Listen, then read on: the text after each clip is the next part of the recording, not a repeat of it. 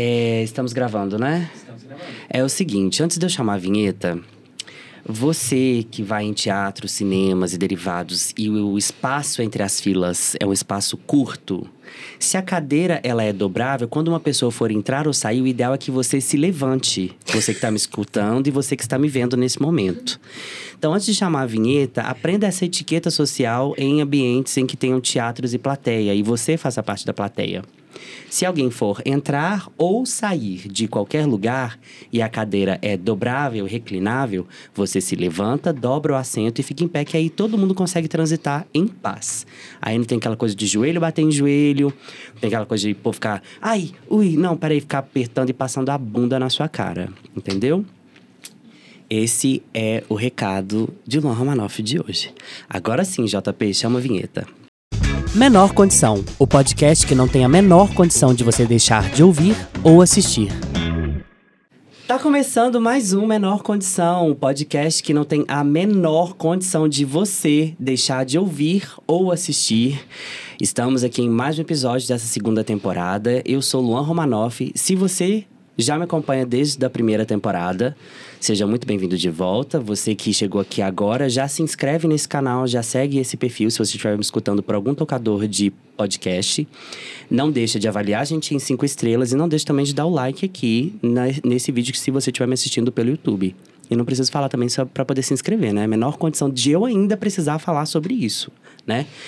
Nessa temporada a gente está com a parceria maravilhosa com a Watson Brand, que é quem tem vestido Luan Romanoff. Então, todas as roupas que eu uso nessa temporada é uma parceria maravilhosa com a Watson Brand.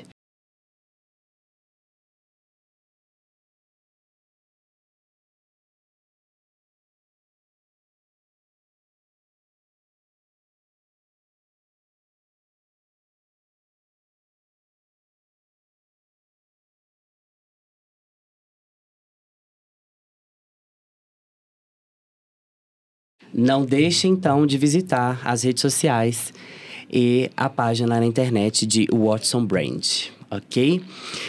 Hoje, em mais um episódio, eu vou conversar com uma, com uma profissional psi, que eu falo, né, em relação à psicologia. E antes de apresentar, pedir para que ela se apresente, eu vou fazer de novo aqui é, toda a advertência que eu tenho feito em todos os episódios que eu tenho conversado com psicólogos. Que tudo que for abordado aqui não serve como diagnóstico, nem como respaldo para você se autodar um laudo, um relatório, alguma análise, alguma avaliação. Se você que está me ouvindo ou me assistindo se identificou com algo que for que foi ou for dito aqui, você precisa procurar ajuda profissional individualmente para ver o seu caso. Repito, tudo o que for abordado neste episódio pela profissional psicóloga que estará aqui não serve como parâmetro para autodiagnóstico. Se você se identificar com algo aqui, procure ajuda profissional, ok? Então está avisado.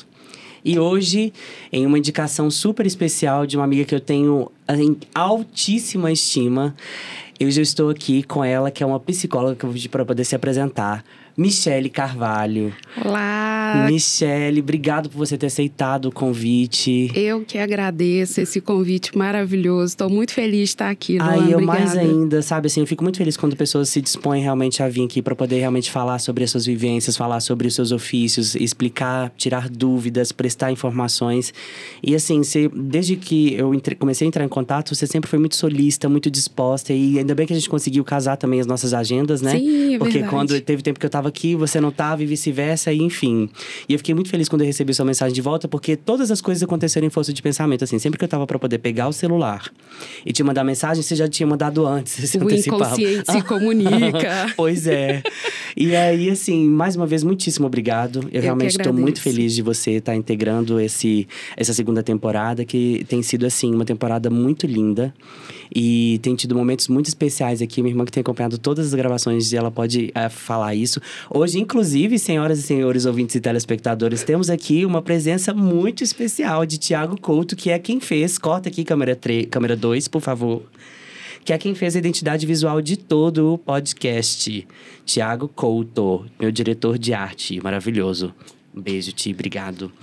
e aí, Michelle, eu vou pedir então para você falar quem você é, a sua vivência, né, as suas formações, para a gente poder entender melhor o que, que a gente vai abordar aqui hoje. Muito obrigada. É, e eu acho muito interessante você perguntar quem eu sou. É, inclusive, quem está nos ouvindo, eu já deixo essa pergunta de volta. Olha quem como é que a é gente você? já começa. Olha como a gente já começa esse episódio de hoje. Já começa com essa pergunta: quem é você? Quem é você? Porque é muito importante nós sabermos que por trás de todos os crachás e funções que nós exercemos, nós temos uma essência, nós temos um propósito, nós temos um porquê. Uau. E, e é muito importante você saber quem você é. Então, eu tenho a minha identidade, eu sou filha amada, Uau. eu sou. Agora, das minhas funções. Ah. Eu comecei a minha vida, a minha primeira formação. É, em comunicação social. Eu fui totalmente para o lado oposto da, do sistema da minha família. Gente. O sistema da minha família, metade das pessoas eram policiais, a outra metade era da área da saúde. Olha. O meu pai era detetive é, da Polícia Civil e a minha mãe prestou toda a sua vida em serviço à enfermagem. E eu comecei na parte de comunicação social. Então, como todo brasileiro, eu entrei nessa parte ali de um workaholic comecei a trabalhar muito e não tinha muito tempo para parar, mas isso também naquele momento fazia sentido para mim. Era algo que, que eu quis, que eu escolhi. Comecei a trabalhar muito e não tinha é, a cultura e muito menos a educação de olhar para dentro, de olhar para mim. É, e então, no meio da minha, da minha carreira, da minha transição de carreira, foi preciso é, olhar para mim de uma maneira muito profunda, com muito acolhimento. E foi aonde eu falo que a terapia familiar sistêmica me encontrou e eu Ah. encontrei com ela. Porque atrás de todos os meus porquês, eu encontrei é, esse sentido é, desses porquês, essas razões. Então, eu sou terapeuta familiar sistêmica. Ah, sim. E eu atendo tanto individualmente quanto, obviamente, a família. Tenho também grupos terapêuticos, tenho um grupo lindo chamado Pertencer, onde tem pessoas ali com realmente um senso de pertencimento. E, e uma experiência que eu tive, assim, sensacional foi de uma senhora da terceira idade, que eu tenho ali as minhas senhorinhas da melhor idade também. Um beijo para senhorinhas da terceira idade. Um beijo para as minhas borboletas da terceira idade. É, que desde a pandemia ela não conseguia sair de casa. Ela tinha muito medo e ela não saía mais de casa. E foi num desses encontros que nós fizemos num parque ecológico e ela venceu, né, o medo. Nossa. E ela saiu de casa e ela foi para lá e o nosso encontro foi incrível. Então eu atuo como terapeuta familiar sistêmica, mas também tenho outras funções. Entendi. Você quer falar sobre ela? Se quiser, fica à vontade. Minha função é de esposa, de ah, mãe, sim, de entendi. filha. Ah, para além disso, sobre as, as várias identidades, sobre quem a gente é, que você As disse funções, agora. exatamente. Que, que, que bola fora minha, né? Nada. É, e- mas assim, a terapia familiar, Familiar sistêmica. sistêmica, eu nunca ouvi falar. Ela é muito, eu posso dizer, nova, porque se a gente for olhar, vamos olhar primeiro a história da psicologia. Hum, A psicologia em si, ela tem praticamente 200 anos. Então, se nós formos olhar na linha do tempo da humanidade, são dois segundos atrás, né? é bem assim, porque pensa, né? Exatamente. Então, nas, quando surgiram ali as primeiras escolas eh, de pensadores, eh, e elas surgiram bem ali em um momento de crise, né? A crise, ela nos proporciona isso, ela nos proporciona o momento do caos da reflexão. né? Muitas pessoas olham para suas dores, para suas tristezas, para as crises, é, como momentos assim de, de profunda tristeza, é óbvio, necessário sentir, mas com às vezes com um olhar de vitimismo do, de um questionamento equivocado do porquê eu, porquê comigo. E eu acredito que o momento da crise é um momento sensacional para você se ressignificar, porque é o momento em que o universo te para para que você possa olhar para dentro. É, então, se a gente olha a história da psicologia, é muito nova. Então, as primeiras escolas de pensadores, elas vieram ali no entre Primeira Guerra Mundial e Segunda, que elas tiveram uma força maior. Né? Então, é, foi naquele momento que as pessoas começaram a falar, gente, peraí, quem que é o ser humano diante do outro? Qual que é a, o sentido do ser humano? Então, a psicologia em si, ela é muito nova. Inclusive, a regulamentação no Brasil foi em 1962. Nossa, bem recente. Muito recente. Então, a terapia familiar sistêmica, ela é uma das escolas de pensamento que surgiu também na Itália. E dentro desse pensamento, é, é, foi, foi o seguinte questionamento: existia ali uma, uh, um, um, núcleo de pesquisas uhum. com pessoas esquizofrênicas. E aí essas pessoas, elas é, saíam do sistema da sua família é, para um tratamento. E aí elas iniciavam um tratamento e ficavam muito bem. Porém, ao retornar, é como se todo aquele tratamento retornasse para o marco zero. Eita! Então, dali surgiu uma pergunta: por que, que este indivíduo se encontra adoecido no sistema da sua família?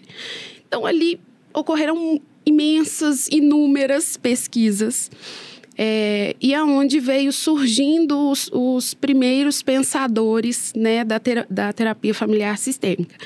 E hoje eu tenho o privilégio né, de fazer. Eu fiz toda a minha formação com a doutora Ana Maria Almeida e a doutora Silvana Pérez. Um beijo para elas um também. Beijo.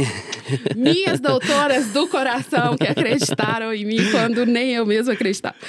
É, então, toda a minha formação foi com elas e hoje eu tenho o privilégio de fazer também é, uma das especializações com o doutor Moisés Groisman que é um senhor responsável por trazer a terapia familiar sistêmica para o Brasil. Uau. Inclusive a doutora Ana e a doutora Silvana foram alunas dele, são ainda, né? Uhum. Ainda até hoje. Eternas alunas, né? Todos Exatamente. Nós. E é sensacional porque muitas vezes nós nos questionamos por que, que chegamos até certo ponto da minha vida e não consigo ultrapassar por que, que eu começo a me sabotar?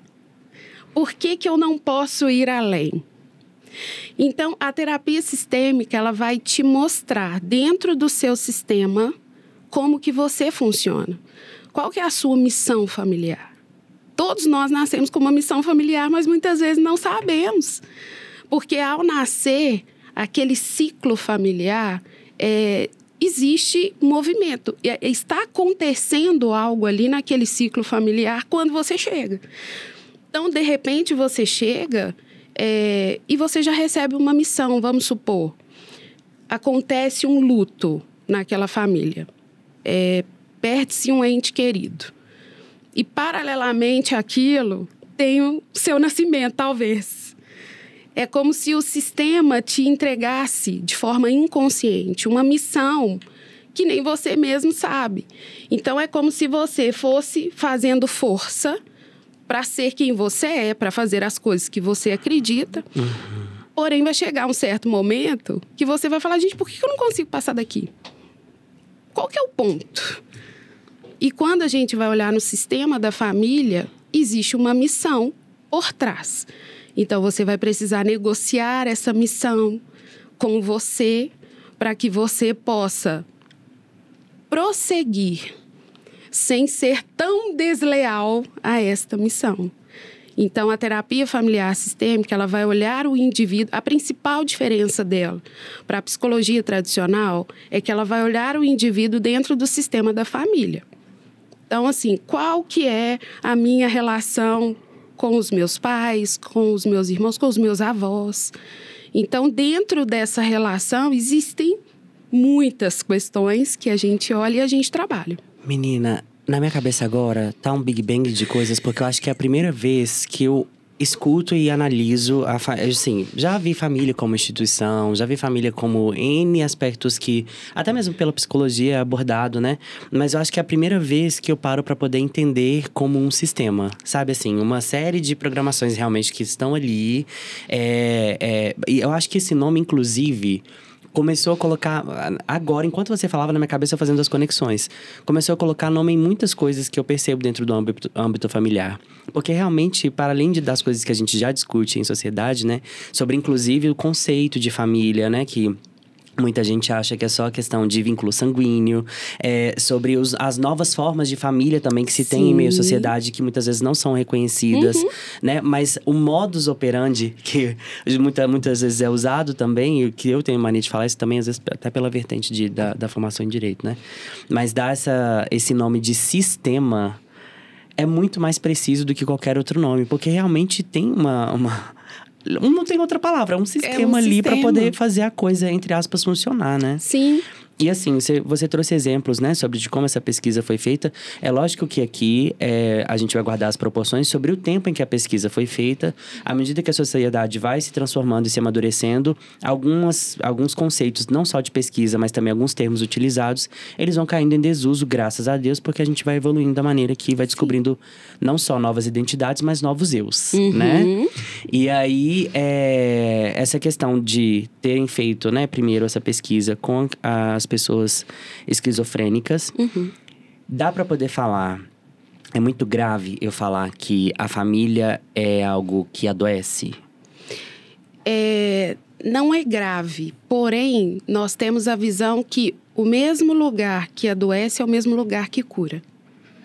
Então, é o Nossa. mesmo caminho. Então, este mesmo sistema que, trave, que talvez te, te trouxe, né? É, um certo adoecimento, hum. é, é o mesmo lugar onde vai te trazer a cura. Só que para isso você precisa de um profissional. Ah, eu achei pesado isso, hein? É. Por quê? Eu achei pesado, gente. Porque assim. não, isso inclusive eu tenho uma amiga que a gente direto fica conversando sobre essa questão de configurações familiares. E aí agora. Eu tenho certeza que quando ela ouvir esse episódio, a cabeça dela também vai fazer igual a mim, porque são muitas conexões que são feitas ao mesmo tempo. Porque, assim, é, tem algumas coisas que aqui já deixa até uma pessoalidade. Neste momento, estou emitindo uma opinião, tá? Você que está me assistindo, que você que está me ouvindo. É, aqui é Luan quem está falando. Aqui é uma pessoalidade. Que eu percebo que em alguns aspectos, como você já disse sobre essa questão da missão, é, isso em várias outras vertentes também da psicologia fala sobre né, essa, esse padrão de repetição que se cria na família. Agora você está trazendo aqui essa noção para mim sobre a questão da missão familiar, até que ponto vai, pode ser que você não consiga passar de um ponto. Eu acho muito pesado e às vezes eu fico até envolto em uma energia de revolta de não aceitar que eu tenha que ser a pessoa a lidar ou consertar alguma coisa que alguém fez lá atrás e que isso me gerou uma consequência. E aqui vou abrir para dois âmbitos. Um que é o âmbito espiritual da coisa, uhum. que né, as pessoas colocam tipo a sua ancestralidade, alguém lá numa vida passada e tal. E na questão que é mais científica sobre os padrões de repetição que vão sendo criados dentro dos âmbitos familiares, que vai gerando gerando uma série de comportamentos, né? E que esse comportamento ele vai gerando ou um trauma ou então um traço de personalidade em específico. E aí, direto, a gente sempre está lidando com essas situações, né? Recentemente, na mídia, é, foi vinculado à questão da, da, que eu acho que é um bom exemplo também da gente citar aqui, sobre a atriz relacionando com a relação com seus pais, aquela coisa toda, e todo o problema que girou em torno né, dos seus bens pessoais, do dinheiro que levantou, dos trabalhos que fizeram e não. E é muito pesado, né? Você, assim, um, um, um indivíduo, uma pessoa, ter que ser, entre aspas, a responsável de transformar todo um padrão de repetição, sabe? E sofrer as consequências disso.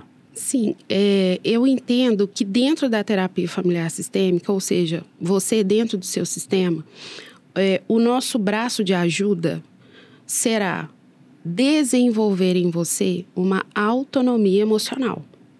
Você não é o responsável por mudar o sistema da sua família.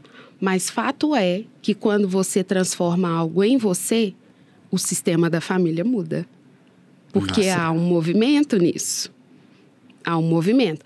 Então, quando você tem e desenvolve autonomia emocional, você faz as pazes com a sua história e cria a capacidade de negociar com essas missões de negociar com essas lealdades, de negociar com esses padrões de repetição, ao ponto de você conseguir se desenvolver para aquilo que você deseja.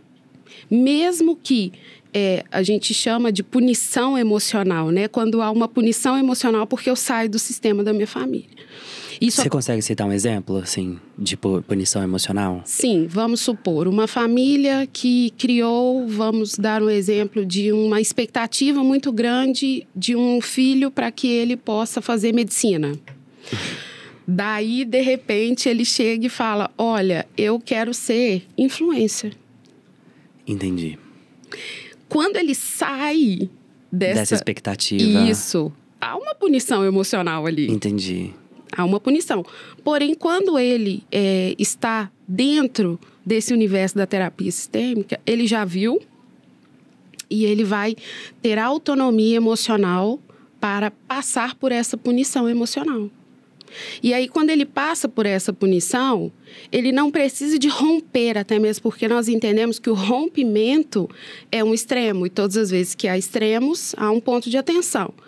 Então, ele não precisa de romper, ele só precisa de fazer as pazes com a história dele para que ele possa seguir com o que ele deseja. Até onde ele der conta e está tudo bem.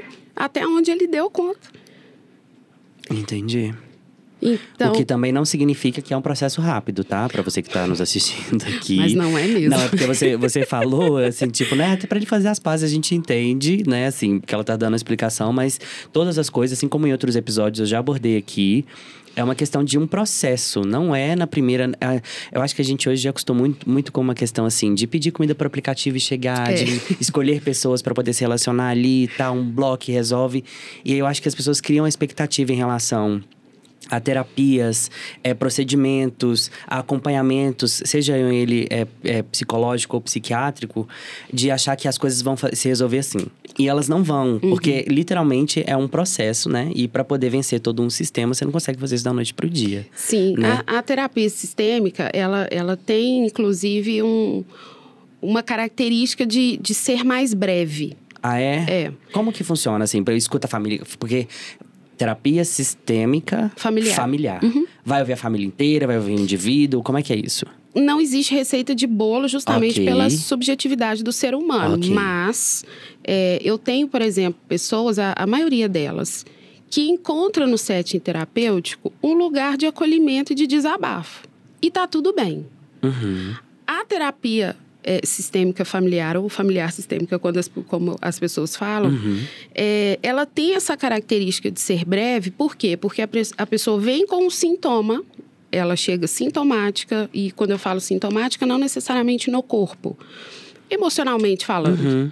Ela vem com algum tipo de reação que é Isso. resultado de alguma coisa que aconteceu. Exatamente. Okay. E ali nós temos uma, é, um, uma ferramenta básica que é o genograma.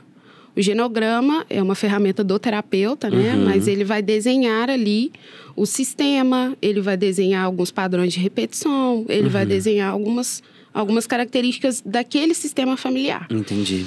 Quando ele desenha, já automaticamente ele já, já consegue perceber muitas coisas. E eu acredito, uma das coisas que me apaixona na terapia familiar sistêmica é a liberdade que nós temos para fazer intervenções e dar tarefas.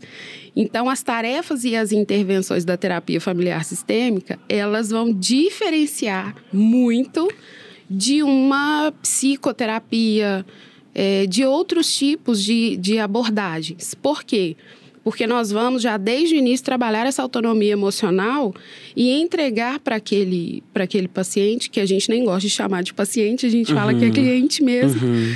é, essa autonomia e são tarefas assim que dão uma liberdade para que ele possa enxergar aquilo rapidamente. Uhum. Então, quando ele enxerga aquilo rapidamente, dependendo da intervenção, aí sim nós chamamos é, um, algum familiar, exemplo é, existe uma pessoa que deseja muito casar, mas ela é, de forma sistêmica, ela sempre procura e atrai pessoas para dar errado. Porque desta forma ela fica leal à missão familiar que ela tem. Se a missão familiar que ela tem é de uma simbiose muito grande, é uma conexão muito grande às vezes, ou com o pai ou com a mãe, e aqui nós não estamos procurando culpados Entendi. de forma nenhuma, até mesmo porque nós fazemos o caminho é, de fazer as pazes mesmo com esses papéis que nós entendemos que são de extrema importância. Então, por exemplo, se, aquela, se aquele filho tem uma simbiose, uma conexão, uma ligação muito grande, ou com o pai ou com a mãe, e ele já recebe de forma inconsciente essa missão de ficar naquele sistema para cuidar dos dois, ou de um dos dois, e a gente consegue perceber que ele vai buscando relacionamentos para dar errado, para que então ele permaneça leal àquele sistema, nós automaticamente começamos a fazer ali algumas intervenções e dada ao devido tempo, a gente chama, né, um dos dois ou os dois, o pai ou a mãe ou, ou ambos, para a gente fazer uma liberação emocional em sete terapêutico. É, esses, essas questões que né, elas são umas consequências que refletem, inclusive, nos relacionamentos, então elas vêm também desse âmbito familiar. Desse mesmo sistema. Porque nós somos frutos daquilo que nós vivemos, desse sistema que nós vivemos. Então, como fugir muito disso? E assim, quando você, é, né, os profissionais envolvidos é, resolvem chamar a família, tem muita resistência? Muita resistência. Porque eu fico, é, porque assim, eu fico imaginando que muita gente deve ir já nessa coisa na defensiva de tipo, eu não sou o culpado disso. Por que, uhum. que eu tô. Porque se ele que tá. Ou se essa pessoa que tá se, se tratando né? Por que, que eu tô tendo que vir para poder fazer a consulta? Sim. E como é que lidar com isso, assim? Primeiro, é, eu gosto muito de deixar a consulta muito leve, porque vamos pensar na nossa cultura agora. Uhum. Nossa cultura, ela vem de quê? De colonização, uhum. de exploração, certo? Sim, total. Então, é, logo depois, houve ali um desenvolvimento para quê? Fábricas e muito trabalho, e muito trabalho para produzir, muito trabalho para sustentar a casa, muito, enfim, muito trabalho. Estou falando da grande massa, né? Uhum, é. Então, quando nós entendemos essa cultura, o que que nós ouvimos como grande massa? O que que nós ouvimos no sentido de fazer terapia? Terapia, um, procurar um psicólogo, um psiquiatra, um psicanalista, o que que nós ouvimos? Olha, isso aí é coisa pra gente doida. É, a gente já falou sobre isso aqui com o professor Hélio Miranda, inclusive, é, e com outros profissionais aqui sobre tratar a questão de procura de ajuda psicológica como coisa de gente doida. Uhum. Mais uma vez, eu vou fazer essa advertência aqui, que não é uma questão de mimimi, procurar ajuda profissional psicológica não é uma fraqueza. E ainda assim, a gente sempre tem isso como parâmetro de comparação, né? E aí, uma conversa uma vez com uma amiga que trouxe esse ponto, eu fui perguntei para ela, falei assim, mas quem que é a pessoa forte o suficiente que, que faz de você a pessoa fraca? Aí ela foi, deu aquela travada, assim, sabe? E parou pra poder pensar, assim, é mesmo. E aí, desde então, ela se entendeu como uma pessoa merecedora dessa, desse tipo de assistência, entendeu? Sim. Porque por... é muito disso aí que você tá trazendo mesmo. Sim, Luan, todos nós somos feitos corpo, alma e espírito, ok? Uhum. Então, a todo instante, nós teremos sinais de que algo precisa ser visto. No corpo, o corpo traz sinais então, nós precisamos de ter ações efetivas, inteligentes, intencionais para o corpo. Uhum. Ok. Para a alma e para o espírito, da mesma forma. Porque sempre aquel, aquela área né, que não uhum. está devidamente assistida, ela vai te dar algum sinal. E com este sinal, aí é, você vai precisar de ter também a mesma inteligência e intencionalidade para fazer algo para aquilo. Então, como na nossa cultura nós não fomos ensinados a olhar para nós, cuidar da nossa saúde mental e emocional, é, criamos e vivíamos até então numa uhum. sociedade extremamente adoecida. Onde eu percebo, né, e as pesquisas falam isso, onde eu percebo que houve um start maior para essa questão? Na pandemia. Porque aí na pandemia nós tivemos o quê? Um país em luto, maioria dele, né, grande parte deste país em luto. É, e o luto, inclusive, é uma das prioridades que nós temos em terapia familiar sistêmica. que quando um luto não é bem elaborado, aquilo pode congelar uma família inteira naquela dor por anos. Principalmente se for, né, de uma questão de negligência de saúde social e sabotagem e de não fornecimento de vacinas que poderia ter sido feita.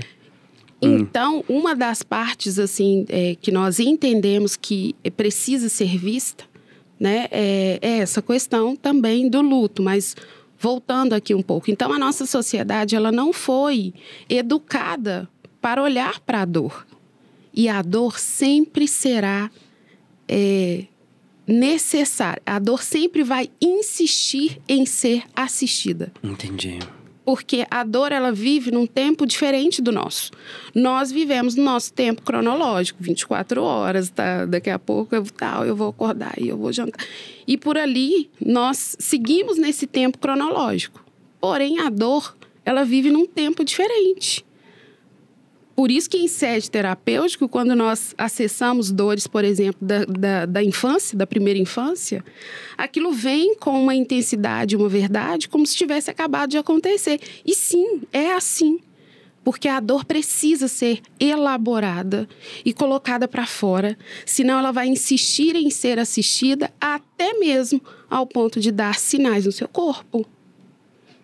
Por isso que não é legal virar pra pessoa e falar assim: nossa, até hoje não superou isso, até hoje não resolveu isso, tá até hoje nessa. É justamente isso que você falou, porque a dor ela tem um tempo diferente. Sim, ela tem um tempo diferente, ela precisa ser elaborada, cada um tem um tempo. Uhum. Aquilo que te dói hoje, a gente elabora hoje, a gente põe para fora. Pode ser que daqui a um tempo algo aconteça e desencadeie de repente um outro, um outro sintoma que é referente àquela dor que talvez não, não foi elaborada por completo e tá tudo bem. A gente vem de novo, a gente fala outra vez, a gente chora e a gente faz carta e a gente faz intervenções e a gente acolhe porque somos seres humanos.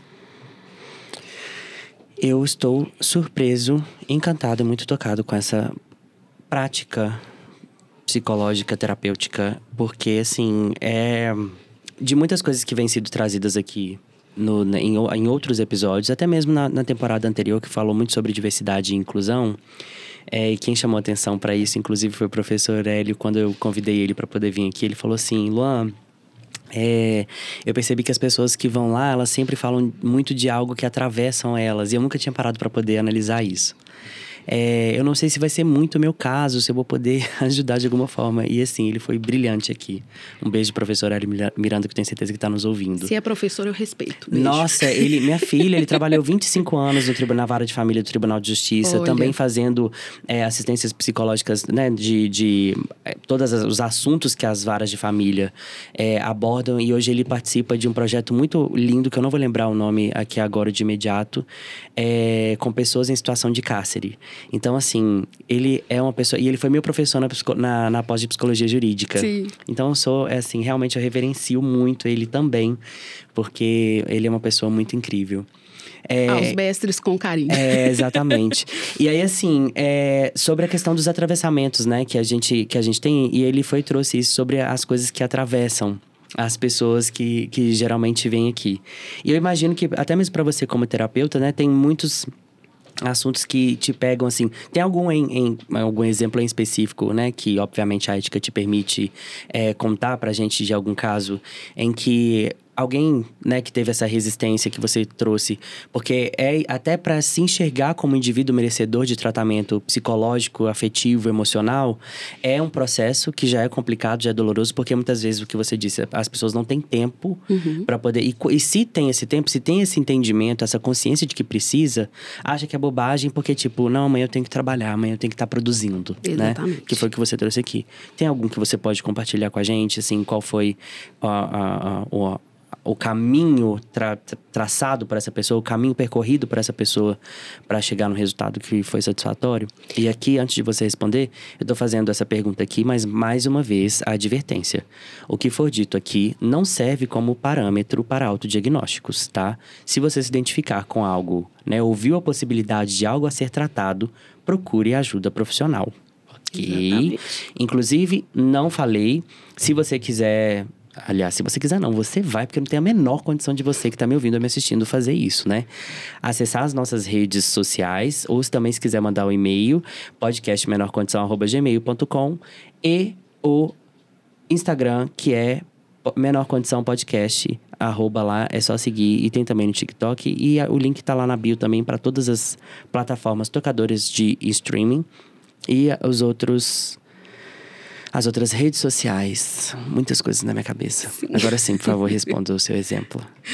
Então, sempre. É, não posso dizer que sempre, mas muitas vezes encontramos uma resistência do sistema familiar, até mesmo porque nós estamos falando de um movimento de quebra de padrões, né? Hum. Então, nós entendemos que para quebrar um padrão, é, será necessário um movimento e aquele movimento pode trazer punição. Então, é natural no sentido é, teórico né, da palavra, é, quando nós encontramos esse tipo de resistência. Então, a minha forma é uma forma de levar é, uma leveza e de trazer aquela família como eu preciso da ajuda de vocês para que eu possa conduzir ou finalizar ou ajudar esta pessoa que faz parte da sua família é, para essa intervenção aqui, terapêutica. Uhum. Então, eu trago uma leveza e também uma consciência, né? Uma consciência emocional. Porque, de repente, com algumas perguntas que eu vou fazendo, aquele sistema, né? Aquela pessoa da família também vai olhar para gerações anteriores. Então, de repente, uma dor daquela pessoa é, que está em questão em sete terapêutico comigo uhum. é a mesma dor dela, que talvez se ela buscar na história, certamente ela vai encontrar o mesmo padrão.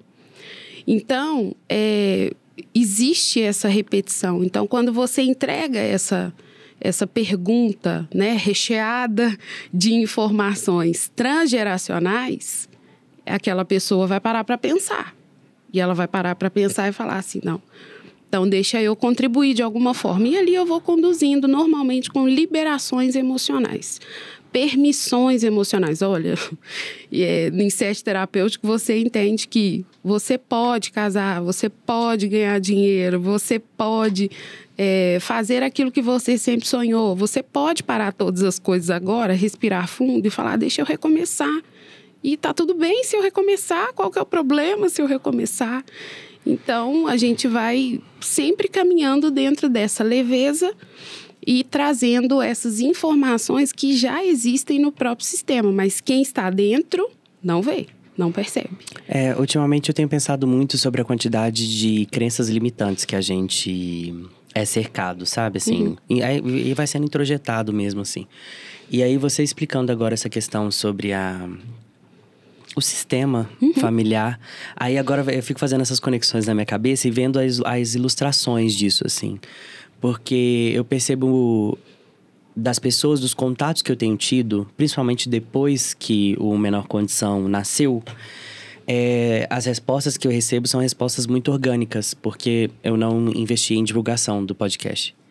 Então, os números que estão lá são de pessoas que realmente consomem, uhum. sabe? Assim, houve então a devolutiva que vem disso é uma devolutiva muito honesta, sabe? Literalmente de pessoa que ouviu, se identificou e continuou. É, e dessa, né, para além do, do, do, do, que vem do menor condição, do, do meu ciclo de amizades mesmo, é, em muitas conversas eu percebo sobre esse ponto que você tem trazido até agora, de um lugar que as pessoas não conseguem sair. Sabe assim, aquela sensação de ter um elástico aqui no diafragma e a pessoa fica correndo e correndo Adorei e correndo. É, é, isso aqui foi elaborado com uma amiga minha. Adorei. Driele Katrina. Um beijo, Driele. Ela vai escutar isso aqui, ela vai ter. Aham. Uhum. e aí aquela sensação de você ter um elástico aqui, realmente, assim, no seu. preso em alguma coisa que não se sabe o que, que é. Não se sabe é, é, se é alguém, se é um objeto, qual é a textura disso, em que momento que isso se deu. E de estar tá nessa esteira, assim, correndo, sabe? A, a, para chegar em algum lugar que também talvez não se saiba qual. E eu achava que isso era uma questão que era muito. Nossa, assim. E não, conversando com mais pessoas, eu percebi que essa era uma. Eu posso chamar de dor, eu acho ou angústia, né? Mas vou trazer dor porque foi o termo que você trouxe aqui, uhum. né? Que se faz necessário tratar a todo momento. É uma dor em comum. E eu percebo que as pessoas, quando elas conversam sobre esse tema, elas, ainda que elas digam de forma diferente, elas falam numa mesma linguagem. Sim. Entende? Então eu percebo esse. esse eu não sei também. Talvez você possa né, emitir uma, uma, opinião, uma personalidade, para além do que a, a questão profissional te permite, como pessoa mesmo. É de as pessoas entenderem que ponto que isso começou, se isso é uma questão mais recente, se isso é uma questão que já vem já de muito tempo. Porque, inclusive, esses dias eu vi um, um, um post de um ele é jornalista, mas atualmente ele está muito mais como influencer, que eu admiro muito. E ele trazendo, so, trazendo a questão sobre como a questão nostálgica tem sido presente nos, nos tempos atuais, sabe? Como a gente tem voltado, revisitado um lugar muito afetivo, que era um lugar de conforto ali. E geralmente isso tem caído muito em, nos anos 2000 ali, aquela transição de milênio para frente. E eu não sei, assim, em algum tempo eu já questionei isso para outras pessoas que vieram aqui. A Andréia dos Santos, que é uma, uma socióloga que veio aqui, maravilhosa, que foi quem abriu essa temporada, foi minha professora também. Ela trouxe é, isso no, no, episódio dela. Se você que está me ouvindo, me assistindo ainda, não viu ou ouviu, não perca essa oportunidade. E ela veio e me questionou o entendimento de sucesso que eu tinha sabe assim e foi um episódio que para mim ele pegou num lugar muito específico e ela inclusive também fez a pergunta assim em que momento você desliga Sim. Porque uma pessoa que tá nessa situação, ela tá sempre naquela coisa da busca, né? Uhum. E ela trouxe isso, assim, em qual, em qual momento você desliga? Em qual momento você desconecta, sabe? Uhum. Em qual momento você tá, tá ali, realmente volta? Qual que é o seu conceito de sucesso? E ela trouxe um exemplo falando: meu sucesso, por exemplo, hoje foi conseguir dar uma roupa é, para uma pessoa que me pediu. E essa pessoa se deu por satisfeita porque ela falou: as pessoas nem olham para mim. Entende? Então, assim, as coisas estão nesse ponto. E aí você percebe de uma pessoa que não tem nada a ponto de pedir uma roupa, de estar numa situação de vulnerabilidade a ponto de mendigar uma roupa. E de pessoas também que estão numa, em situações extremamente privilegiadas e não, não conseguem ter ali aquele gosto, sabe? Pela vida. Assim como também é, é, trouxeram aqui a realidade sobre é, de não ser uma competição de sofrimentos entende? Uhum. Você consegue enxergar isso também em meio do, dos, das, dos processos que você tem feito, das, dos, das terapias que você tem realizado? Sim, inclusive uma das perguntas né, que eu faço também é qual foi a última vez que você fez algo com a sua companhia e foi bom, foi prazeroso. As pessoas, é, elas elas, ao mesmo tempo que elas se encontram numa solidão muito profunda, quando elas conseguem olhar para si, é, à medida que elas é, se abrem né, para essa ajuda terapêutica, enfim, para essa ajuda profissional, elas vão entrar num caminho de solitude que é diferente de solidão. Uhum. Então, a solitude é um estado de presença e é consciente e é uma condição da qual eu desejo. Uhum eu encontrei, estou encontrando, estou buscando, mas estou é, entrando nesse caminho de equilíbrio tão grande que eu estou tão perto da minha identidade que eu consigo perceber quão bom é estar comigo. E aí eu brinco, né? Eu falo que as pessoas entram, é, elas mudam, né? Nas redes sociais e elas falam que estão num relacionamento sério consigo. Nossa, é muito ego isso, né, gente? Vamos combinar. Vamos combinar. Mas é, quando a gente não consegue entrar nesse caminho de solitude, você tem uma possibilidade muito grande de entrar em relacionamentos disfuncionais, aonde vai ter um nível de codependência ou de dependência emocional muito grande. Pois é, né, menina? Que é outra coisa também que tem acontecido muito, né? Sim. Então, se você não tem essa percepção clara de quem você é, da sua identidade, suas questões para serem trabalhadas, você vai entrar num relacionamento e você vai buscar no outro aquilo que na verdade é para você resolver com você mesmo. E quando a solitude começa a ser muito mais legal do que todo o resto, assim? Porque acontece, acontece isso também, né? Acontece, Aí eu fico pensando se tem uma linha assim, é, que é aquela pergunta que né, cai muito na internet: a solidão é solitude? Que as pessoas têm mania de ver alguém tomando um café sozinho, tira uma foto, posta e coloca essa frase. Eu nunca vi isso, gente. Que falta de educação, né? Você fotografar uma pessoa. Que isso, camerão? Tá doido? Não pode, não. É tirar foto uma pessoa, chegar lá e postar, tipo, solidão, solitude. Mas, por exemplo, eu vou falar de mim. Eu devia fazer isso menos aqui nesse podcast, sabe? Porque depois eu falo assim, nossa, eu não devia ter falado tal coisa. Mas enfim, é, eu tenho percebido que de uns tempos pra cá, é, eu tenho optado. Aliás, assim, mudou-se muito a configuração de Luan. Por exemplo, fazia aniversário, 80 pessoas, 80 pessoas iam. É 125 pessoas no lugar. E os donos dos bares e lugares assim que, que eu colocava é, gostavam muito, porque, tipo, era certeza de que ia encher, ia da gente, e enfim. É, e eu era muito dessa coisa, sabe, de reunir as pessoas e fazer e tal.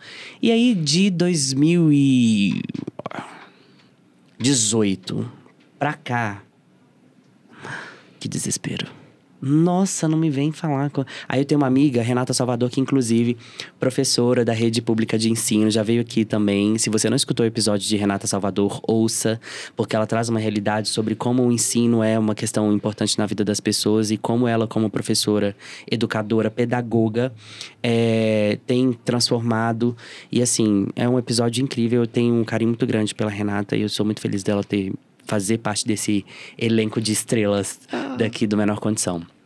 Um beijo, Renata. É, ela fala que o mundo começou a dar errado depois que eu parei de comemorar meus aniversários. e aí tem algumas coisas que é assim. Por exemplo, se eu tenho a possibilidade de ficar no conforto da minha casa vendo um filminho ali, e aí tem um, um rolezinho para poder sair, eu penso mil vezes em realmente se eu preciso ir. Só que aí, recentemente eu, eu vi um, um, um post que uma pessoa postou de uma mulher que eu nem sei quem ela é, falando assim que ir é, é a melhor decisão. Ela, ela fez esse post assim, tipo, vá, apenas vá, apenas viva e tal. Aí eu fiquei pensando, eu falei assim, gente, mas será que realmente isso aqui é, soli é solitude ou é solidão? Porque é um lugar que fica tão confortável, sabe? Assim, eu não sei. Eu tô falando isso aqui não como uma espécie realmente assim, ou de me engrandecer, ou de me colocar numa situação hum. apática, chato. Não. É porque chega um, um ponto assim, chega um lugar em que você realmente começa a questionar as pessoas que estão na sua vida.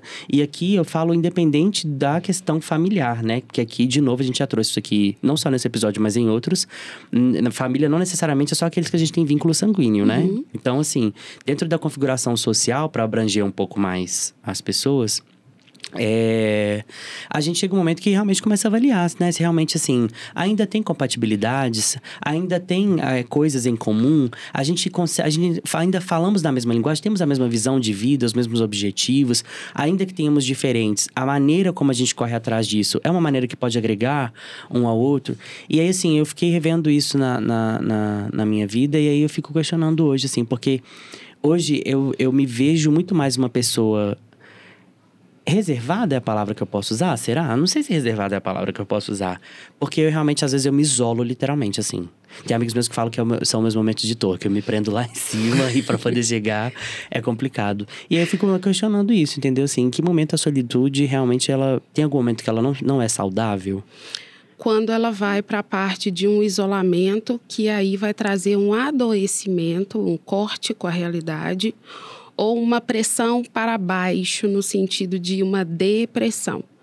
Uhum. É, Cora Coralina tem um poema que eu gosto muito, que se chama Das Pedras. Ela fala assim: Ajuntei todas as pedras que vieram sobre mim. Construí uma escada bem alta e no alto eu subi. Teci um tapete florido e no sonho eu me perdi.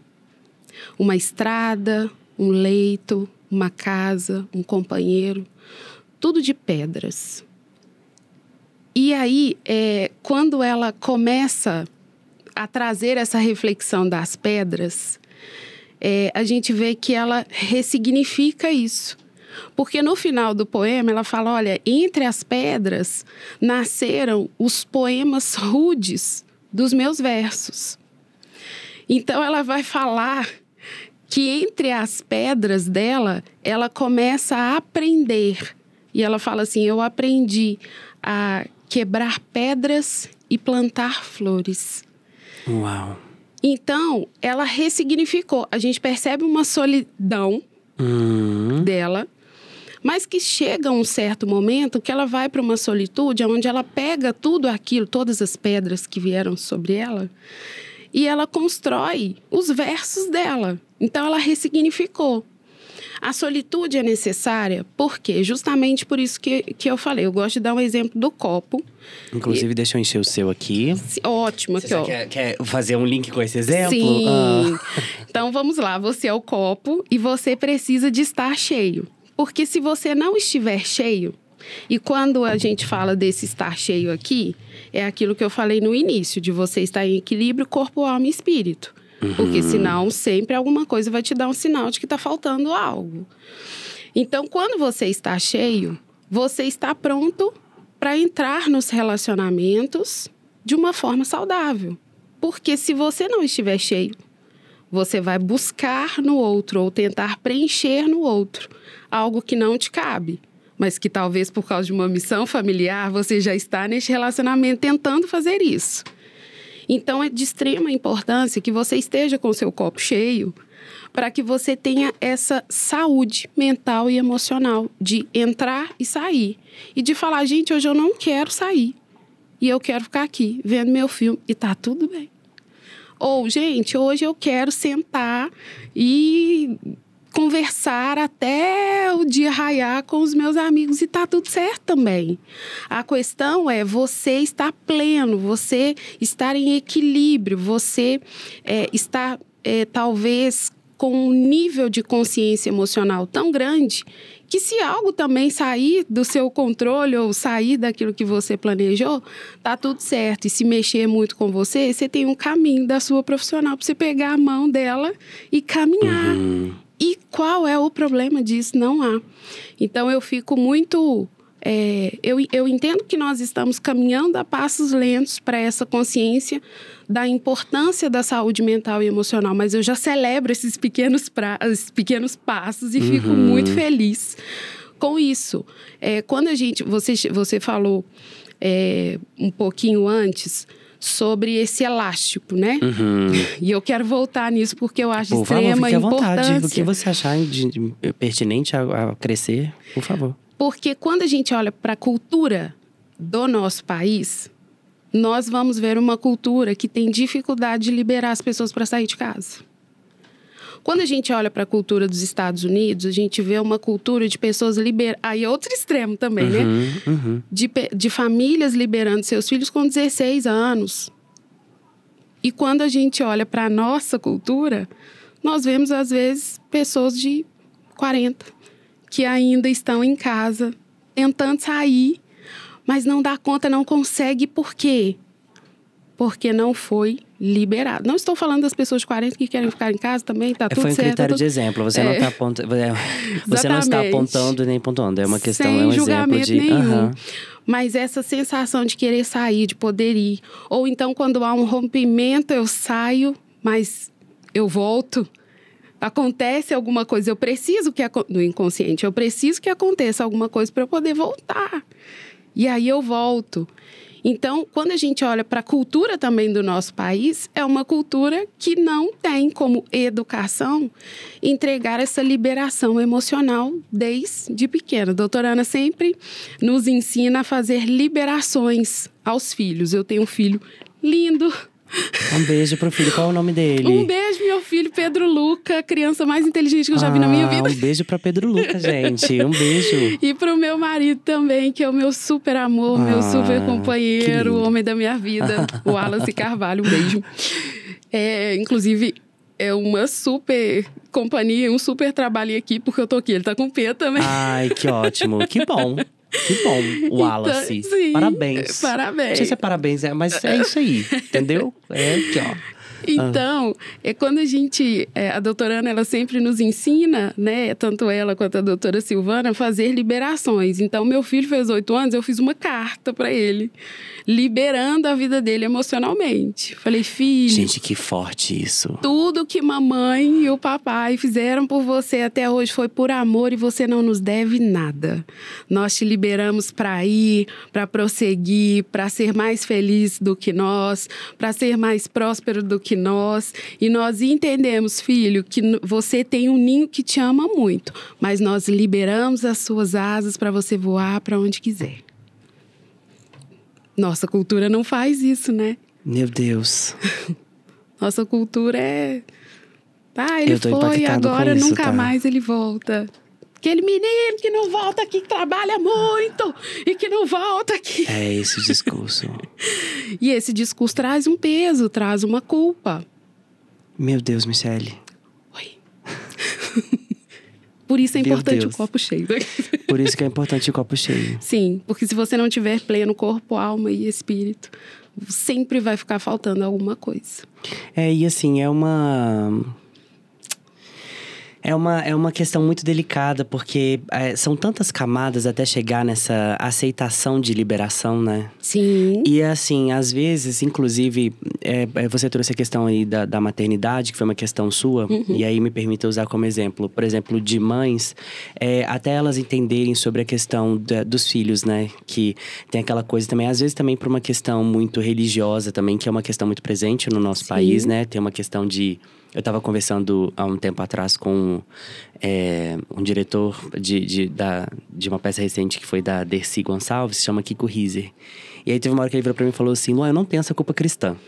e aí eu fui parei pra poder analisar e falei assim: gente, realmente, muitas vezes a gente tá cercado de culpas cristãs. E aqui eu tô fazendo o recorte cristão porque foi a situação do momento, querendo ou não, ainda é uma questão de uma religião que é, tem- é predominante no Brasil, mas aqui poderiam se encaixar várias outras configurações ou várias outras. é, outros recortes religiosos, tá? Ou não, ou de crenças também, ou da falta da crença, né? A gente aqui não, não, não faz acepção de nada. É, e aí eu parei para poder analisar, vem muito disso. E aí até que né, os pais, ou os responsáveis, ou as pessoas que estão ali naquela posição de garantidores Sim. né? Que eh, até mesmo no direito também é muito usado.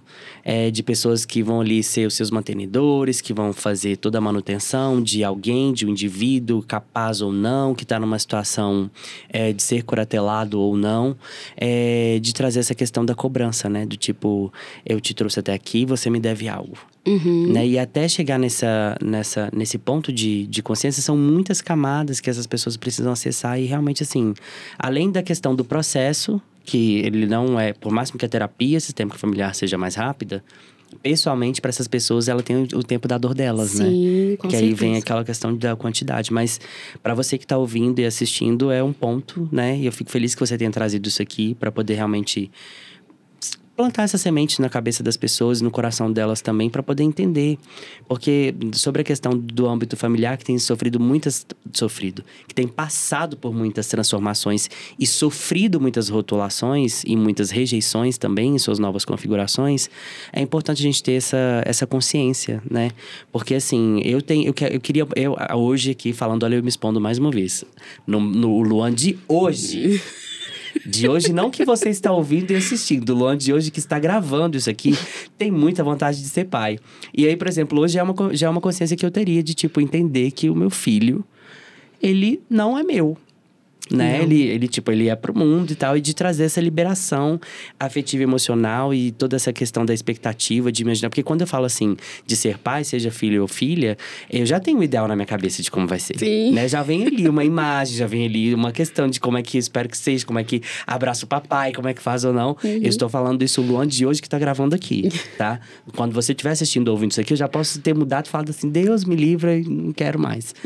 Mas é, é bom para poder trazer. Então, você que está nos assistindo e nos ouvindo aqui, que é pai, que é mãe, ou tem a intenção de ser, né, de assumir essa, essa responsabilidade em relação a alguém que vai ser uma pessoa, pelo menos por alguns anos da vida, dependente de você, de trazer essa, essa consciência que ela falou aqui agora, né, de fazer essa liberação também.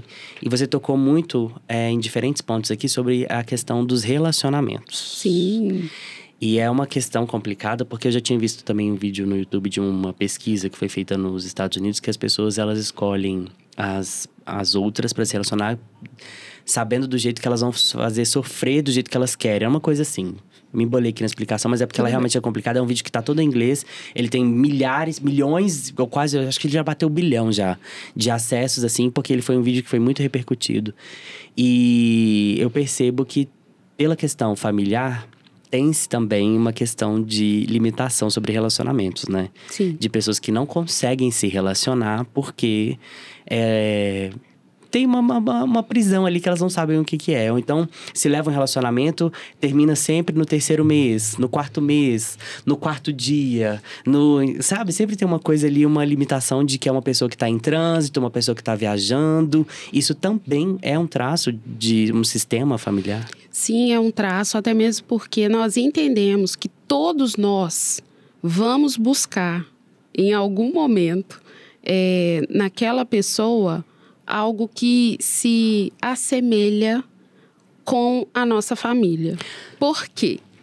Cientificamente falando. Ah, não, Michele. Sim, mas tem uma, explica tem uma explicação científica para isso. Quando nós estamos em construção, Hum. o nosso cérebro está em construção. Existe uma parte dele aonde informações são gravadas para que eu possa ter segurança naquilo. Então, independente se você passou por situações positivas ou negativas no seu sistema familiar, na sua primeira infância, enfim, o seu cérebro ele vai gravar aquilo para quê? Para que aquilo te traga uma certa segurança, uma semelhança. Aquilo que me traz semelhança me traz uma certa segurança. É semelhante. Logo, eu me sinto seguro. Tudo bem, isso está no inconsciente. Porém, o inconsciente se comunica. E aí, de repente, eu estou com uma pessoa que tem traços é, do sistema da minha família. E olha que isso acontece. Você se expôs, eu vou me expor também, tá bom? Tá. Só se você quiser, tá? Fique à Sim, vontade. é, por exemplo, é, meu pai, ele era detetive. Uhum. E tudo bem, minha mãe na parte de saúde, estou eu aqui, detetive da área da saúde. Antes É. de você dar o seu, o seu exemplo, como Sim. é que é ser filha de um detetive, gente? Não dá pra enganar, né? Porque, tipo, não dá pra fugir de casa. Imagina que, que. Eu fico imaginando isso. Tipo, meu pai é o quê? É detetive. Mas é, Não dá é- pra ter um negócio escondido na internet. Como é que faz? Mas quando é, o meu pai, ele tinha, assim, uma... Eu sou a quarta filha. Ah, meu Deus, gente. Então, como quarta filha... Ah, entendi. Você sofreu menos essas coisas, Sim, né? com Entendi. certeza. Então, o pai, né, e aqui eu deixo também, né, para todos que estão ouvindo, que pretendem ser ou que já são, um pai, por exemplo, de, de 20 anos não é um pai de 30 que não é um pai de 40. Ok, E que- entendi. Então, assim, a- a- o posicionamento também e o momento em que esses filhos chegam ao sistema familiar, que Uhum. sempre está em mudança, também tem muitas informações disso. Eu vou aproveitar então e fazer um adendo também que você falou pra paz. Eu vou falar então pra você filho, você filha, né, que acha que é o filho preferido ou o filho rejeitado. Não é. É porque você está pegando a sua parte parental, seja ela pai, mãe ou responsável, em um diferente momento. Você nasceu em um momento diferente, em um momento de maturação emocional e afetiva diferente. Tô errado? Corta pra ela, câmera 3, que ela tava batendo palmas Uma aqui. salva de palmas pra ele! Não é isso? Brasil, exatamente. Pois é, então, é, então já que já fica aqui esse adendo também pra você filho, você filha, você pessoa, né, seja filho do coração, do ventre, de qualquer outra configuração familiar que eu não tenha mencionado, que eu não tenha vindo à à mente aqui, de não de entender que você não é uma questão assim. Se bem que também vou guardar aqui também, porque pode realmente ter uma questão narcisista de paz, de realmente ter uma rejeição ali e tal, porque você literalmente trata isso também, Sim, né? sempre olhando Mas também procure analisar se não é porque você nasceu em um momento de maturação diferente da configuração dos seus pais. Agora, por favor, volte ao que você ia falar e mencionando a questão do exemplo que você disse dos atravessamentos familiares. Sim, então, o- é, eu como quarta filha, Uhum. eu tenho um, tive um pai, hoje eu tenho as memórias, mas eu tive um pai totalmente diferente do Entendi das outras três. Exa- exatamente. Meu, né, meu irmão mais velho teve um pai, depois a minha irmã teve outro. Entendi. E eu vim no intervalo ali de 12 anos. Então, Meu Deus, gente! sim. É, realmente é um tempo considerável, né? Sim, então, e realmente isso que você está falando sobre esse desenvolvimento emocional, ele vai acontecer para quem se permite, é claro, mas para quem não se permite também vai sofrer talvez alguma consequência por não se permitir desenvolver emocionalmente, mas ele, querendo ou não, ele vai ser uma pessoa diferente. Porque nós temos essa escolha do que fazer com as, com as crises da Uhum. nossa vida. Então, nós podemos nos tornar pessoas melhores ou não. Entendi. Então eu peguei um pai totalmente diferente. Ok, eu em outro contexto de vida comecei a, a namorar e Uhum. ali eu noivei, casei. E aí hoje eu fico olhando para os comportamentos do meu marido, que querendo ou não, ele é praticamente um detetive na área do banco porque é de fraude. Eu falei, meu Deus, eu, não tem como correr disso. Meu Deus do céu, olha aí. então, nós sempre vamos buscar é, essas características familiares. Então, por isso é tão importante saber da nossa história. Né? A teoria da terapia familiar sistêmica, ela nos leva a buscar até três gerações para trás, se for possível. Por quê? Porque dentro dessas histórias de repetições, nós vamos encontrar muitos porquês. Enquanto existe sombra, eu não tenho muito bem o que fazer com isso. Eu vivo, eu sofro e eu não entendo. Agora, quando eu trago luz, quando eu trago conhecimento, quando eu entendo as histórias, eu tenho possibilidade de escolha e de fazer diferente. Quando eu não conheço, eu não tenho possibilidade de escolha. Filhos adotivos, assim, que não consegue, só conseguem saber da sua ancestralidade. E aqui eu tô falando da ancestralidade, ela usou o termo gerações, então eu vou adequar a isso. Sim. Só consegue saber da geração, se no máximo até a primeira, assim. É, é, tem alguma, alguma especificidade, assim, que você possa falar? Ou até mesmo para quem tá assistindo, ouvindo e tem interesse, assim. Porque. É eu percebo, né, assim, das pessoas com quem eu tenho convívio, inclusive a minha mãe, é, sobre como essa, essa questão ela é sempre uma questão muito sensível, né? E aí é uma eterna busca, Sim. né? É uma busca que ela é eterna e aí é aquela coisa da pessoa realmente, é, em muitos aspectos, pelo menos do que eu tenho contato, e agora não especificamente relacionado à minha mãe, mas outras pessoas que é, também são filhos e filhas adotivos e estão nessa configuração, é, de eles se entenderem uma, sobre um lugar de pertencimento. Isso. Sabe assim, a questão da, da, de identidade. E aí vem de novo a questão das crises que você já mencionou e da Sim. pergunta que você começa fazendo, que é sobre quem sou eu. É, no, na, na, terapia, tem alguma especificidade que você possa dividir com a gente, para também, se caso quem se interessar, procurar? Sim, é, dentro da terapia familiar sistêmica, nós entendemos que, obviamente, existe essa busca, mas nós trabalhamos principalmente o pertencimento daquela pessoa, a adoção daquela pessoa em 100% para aquela família também. Uhum. Porque aquela família o adotou em 100%. Uhum. Logo, aquela família tem uma sede de entregar àquele indivíduo um pertencimento. Mas até onde essa sede também de pertencer o impede de adotar em 100% essa família. E aí é, é interessante que quando nós começamos a trabalhar isso, é, e nós sempre também vamos trabalhar, fazer as pazes né, com a história. Muitas pessoas não sabem muito bem, só entendem o abandono. Então, nós vamos trabalhar. Muitas vezes, aquelas pessoas buscam outras para reforçar o abandono, hum, buscam nossa. situações para reforçar um abandono. Então, nós vamos trabalhar muito também essas questões e é interessante que, dentro da terapia familiar sistêmica, nós temos também as questões dos segredos familiares.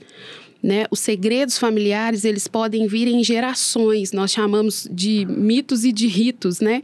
É, porque depende da quantidade de gerações que ela vai se repetindo. Então, é, um segredo familiar, ele pode vir reverberando, o inconsciente se comunica, reverberando naquele sistema, inclusive trazendo uma certa ansiedade para alguém alguém que se, se torna assim extremamente curioso e ele começa a querer buscar e aquilo traz um nível de sofrimento para ele, uma ansiedade tão grande que ele vai é, ficar inquieto. E aí o sistema, a terapia familiar sistêmica, ela vai trabalhar e, os, e é impressionante como que os segredos vêm à tona quando começamos a trabalhar essas questões. Gente, é muito sério. É muito sério. É muito sério isso. Eu tenho a minha característica de sempre levar é, com muita leveza a vida, a alegria, enfim. Mas o que estamos falando aqui é de extrema seriedade, porque existem pessoas que podem passar por essa vida do início ao fim em eterno sofrimento, parada num luto que aconteceu há três gerações para trás, ou na geração anterior, ou sofrendo por um, uma ansiedade que ela não encontra uma busca e de repente é um segredo familiar. Então, é muito sério. Eu quero fazer uma outra advertência aqui é, sobre essas realidades que a gente trouxe aqui de repetição, não só familiares. É, tudo que está sendo dito aqui também não dá respaldo nenhum em culpabilizar a vítima, tá?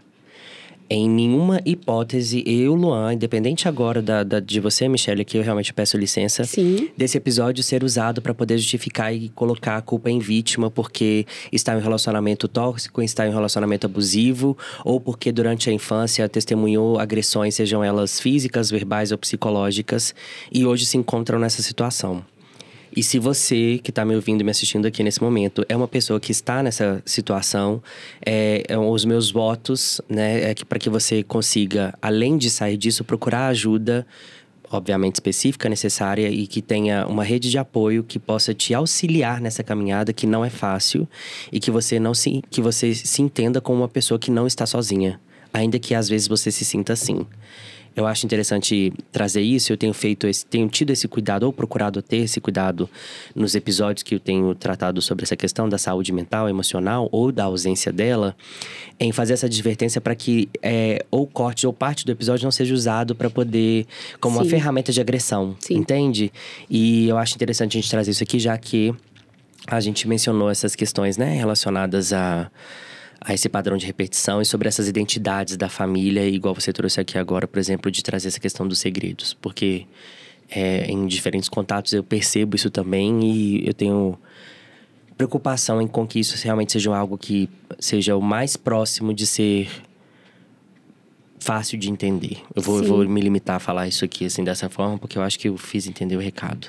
E é interessante, Luan, você sabe por quê? Uma das coisas que nós mais vemos é, os, os clientes chegando em sofrimento é a parentalização. Uhum. Então, o que, que seria a parentalização? Você nasce numa família e, teoricamente falando, aqueles que vieram primeiro ou aqueles que são os responsáveis, os adultos responsáveis, eles entregam amor, proteção, carinho, afeto, as necessidades básicas para aquele ser humano que é o menor.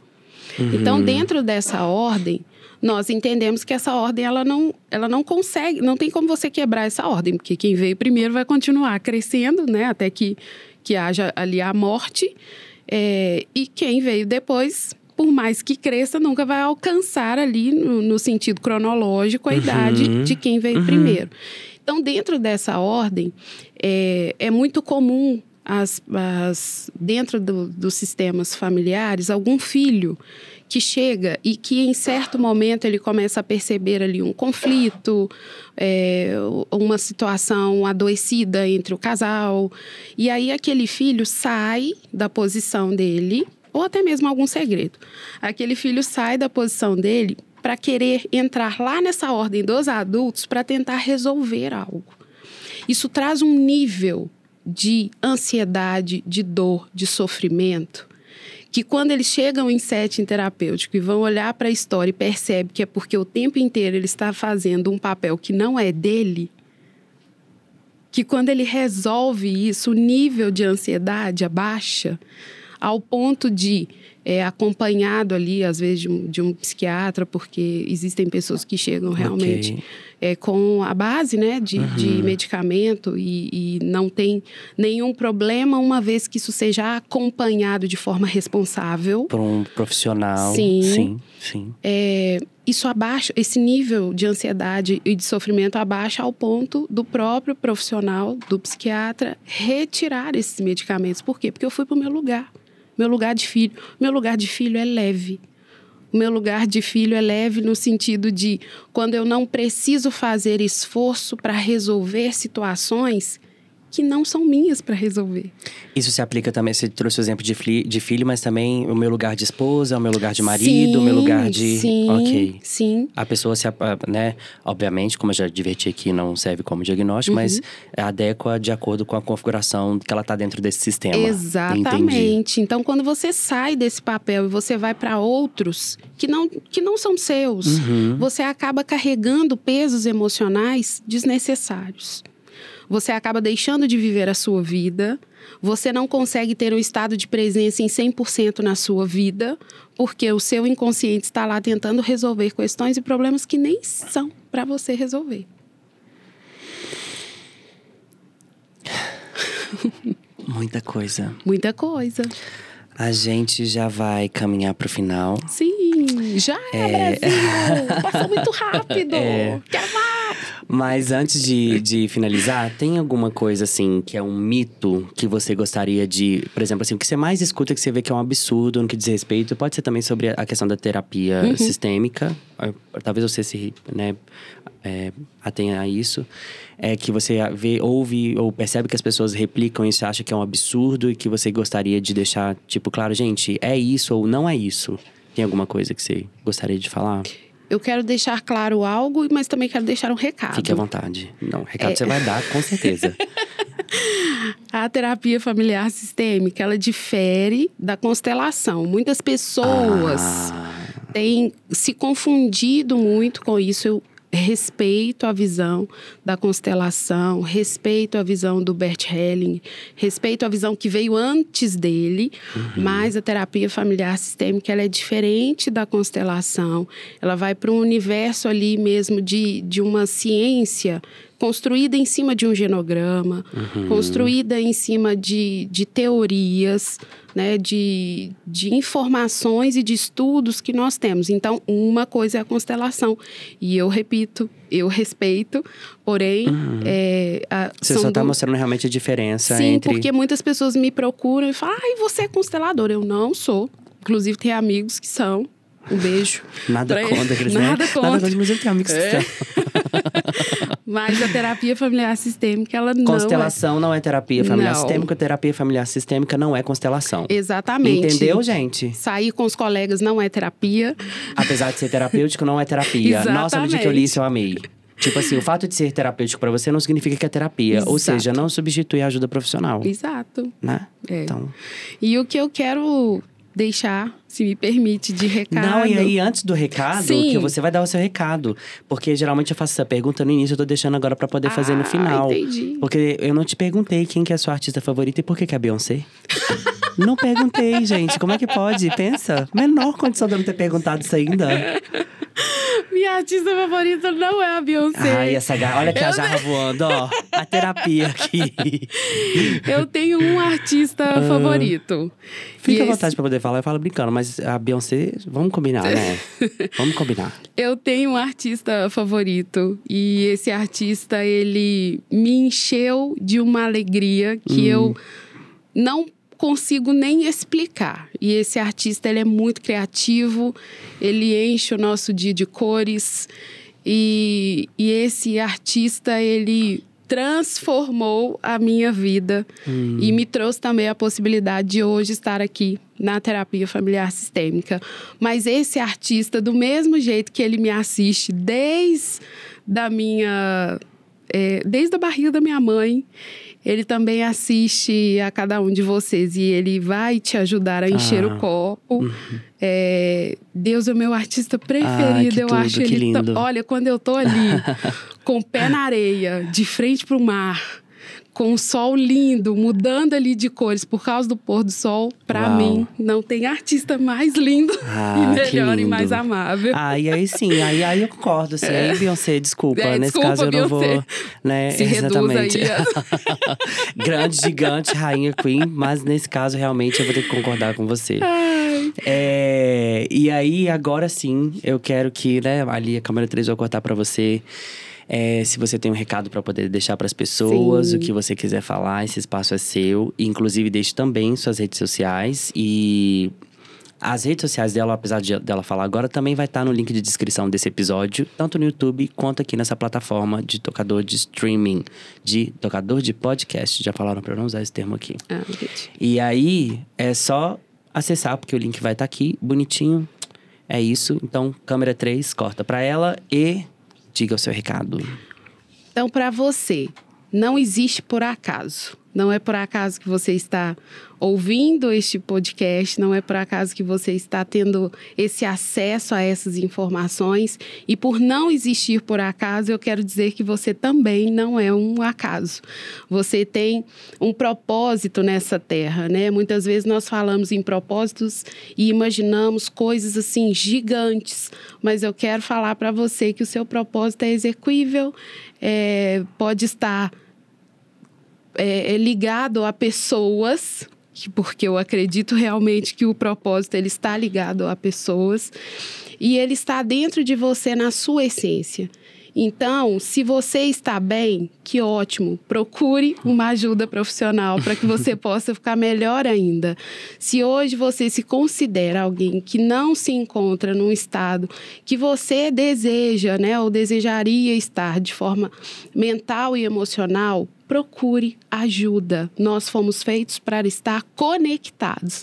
Então, existe um profissional que possa te ajudar. Procure ajuda, enche o seu copo e viva pleno, porque é possível. Ai, que lindo. Câmera 1. Um.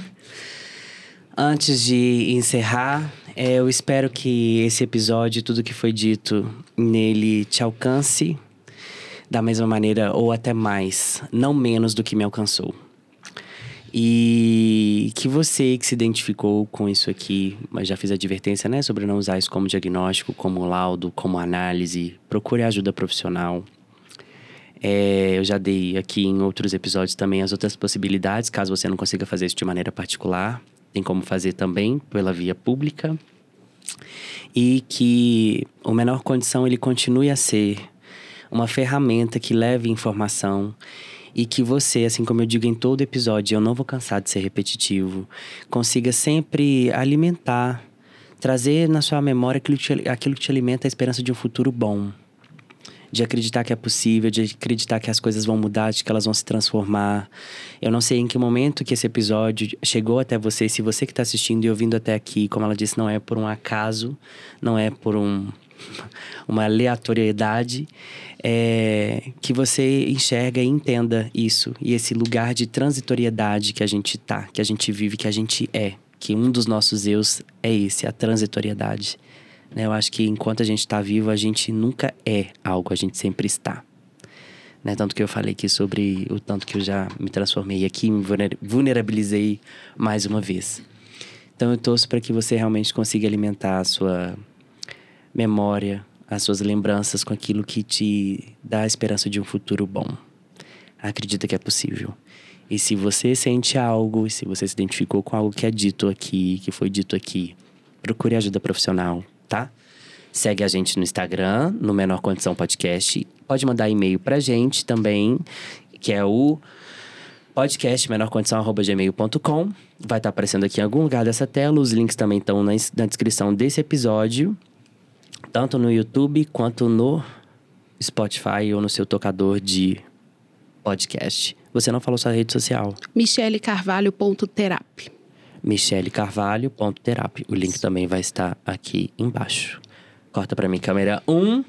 Esse foi e é mais um menor condição que, como vocês já sabem, não tem a menor condição de você deixar de ouvir ou assistir. Conta pra ela, câmera 3. Por favor, gente. Menor condição. menor condição. Então é isso, gente. Eu tô em qual câmera agora? Na 1. Um, é isso. Um beijo para você e eu te vejo na semana que vem. Pode chamar a vinheta, JP. Menor Condição, o podcast que não tem a menor condição de você deixar de ouvir ou assistir.